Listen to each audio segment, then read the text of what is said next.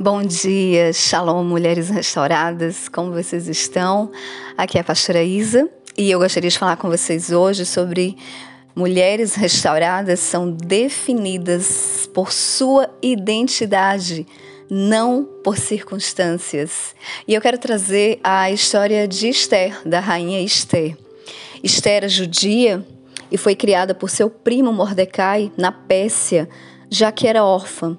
Nessa época, a nação de Israel estava sob o domínio persa, eles estavam exilados. Esté se tornou rainha do rei Assuero, mas não somente isso, Esté foi usada por Deus para salvar todo o povo hebreu. Esther viveu num tempo de grande perigo, pois seu povo estava em exílio após a destruição de Jerusalém. E num certo momento, o primeiro-ministro chamado Amã, ele persegue Mordecai, o pai adotivo de Esther, por ele não se prostrar diante dele. Havia um decreto do rei de que todos deveriam se prostrar diante de Amã. E Mordecai não aceitou essa condição, pois ele era um homem temente ao Senhor e ele se prostrava somente diante de Deus. E isso enfureceu Amã. E Amã fez com que o rei é, editasse um mandado para que todo o povo judeu fosse morto. E quando Mordecai toma conhecimento disso, imediatamente ele avisa a rainha Esther. Só que por um primeiro momento a rainha Esther teme, porque ela sabia que ela não poderia mudar essa situação nas suas próprias forças, mesmo sendo rainha. Mas Mordecai lembra a Esther quem ela é.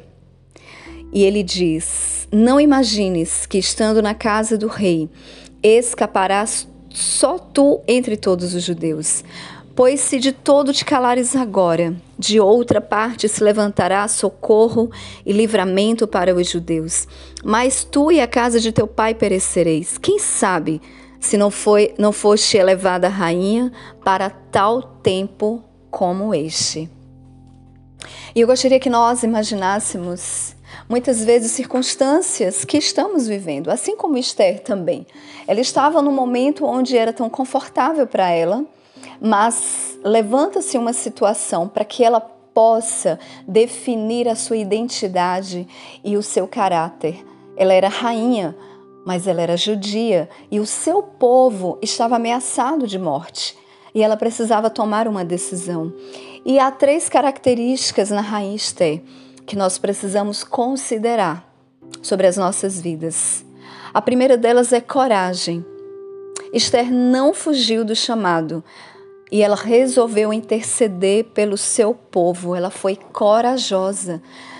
Depois que ela ouve a respeito do que Mordecai mandara lhe falar, ela toma a posição de jejuar. Ela convoca um jejum de três dias e três noites, para que, além dela, suas criadas e todo o povo judeu estivessem jejuando durante esse período. E ela chegou a declarar: E se eu perecer, pereço eu. Ela estava disposta a dar sua própria vida pelo seu povo. Uma outra característica de Esté é a sabedoria. Quando Esther se coloca diante do Senhor em jejum e oração, ela está dizendo: Eu dependo unicamente do Senhor. Esther estava buscando ouvir a voz e a direção do Senhor para o que ela deveria fazer. E a terceira característica de Esther é humildade. Mesmo sendo rainha, Esther demonstrou obediência e honra a Deus.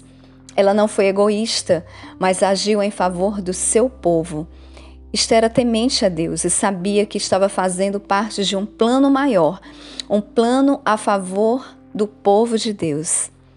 Esther teve sua identidade muito bem firmada em Deus e sabia que a sua posição de rainha era para servi-lo. E eu quero nessa manhã dizer para cada uma de vocês, mulheres, assim como Esther, o Senhor nos deu um propósito, e certamente onde você se encontra é o lugar onde o Senhor irá usá-la. Se você tão somente se dispor, busque ouvir a voz do Senhor. Seja corajosa diante daquilo que o Senhor lhe indicar a fazer, porque tudo aquilo que ele lhe indicar lhe trará paz também lhe trará direção.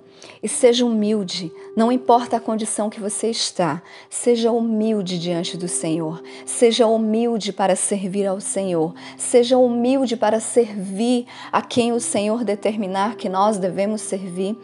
O próprio Jesus disse: Eu não vim para ser servido, mas eu vim para servir. Jesus ele tinha sua identidade muito bem definida. A rainha Esther também demonstrou ter a sua identidade muito bem definida. Ela estava vivendo um momento muito difícil e ela precisava escolher se ela se manteria no conforto, no palácio como rainha, ou se ela seria corajosa para lutar pelo seu povo e pelo propósito que Deus havia confiado para ela. Então, que nessa manhã, sobretudo, venha sobre você um despertamento daquilo que o Senhor deseja fazer na sua vida e através da sua vida. Então, seja uma mulher firmada na sua identidade, uma identidade firmada no Senhor, como filhas, como filha do Senhor. E o Senhor certamente lhe confiou um propósito.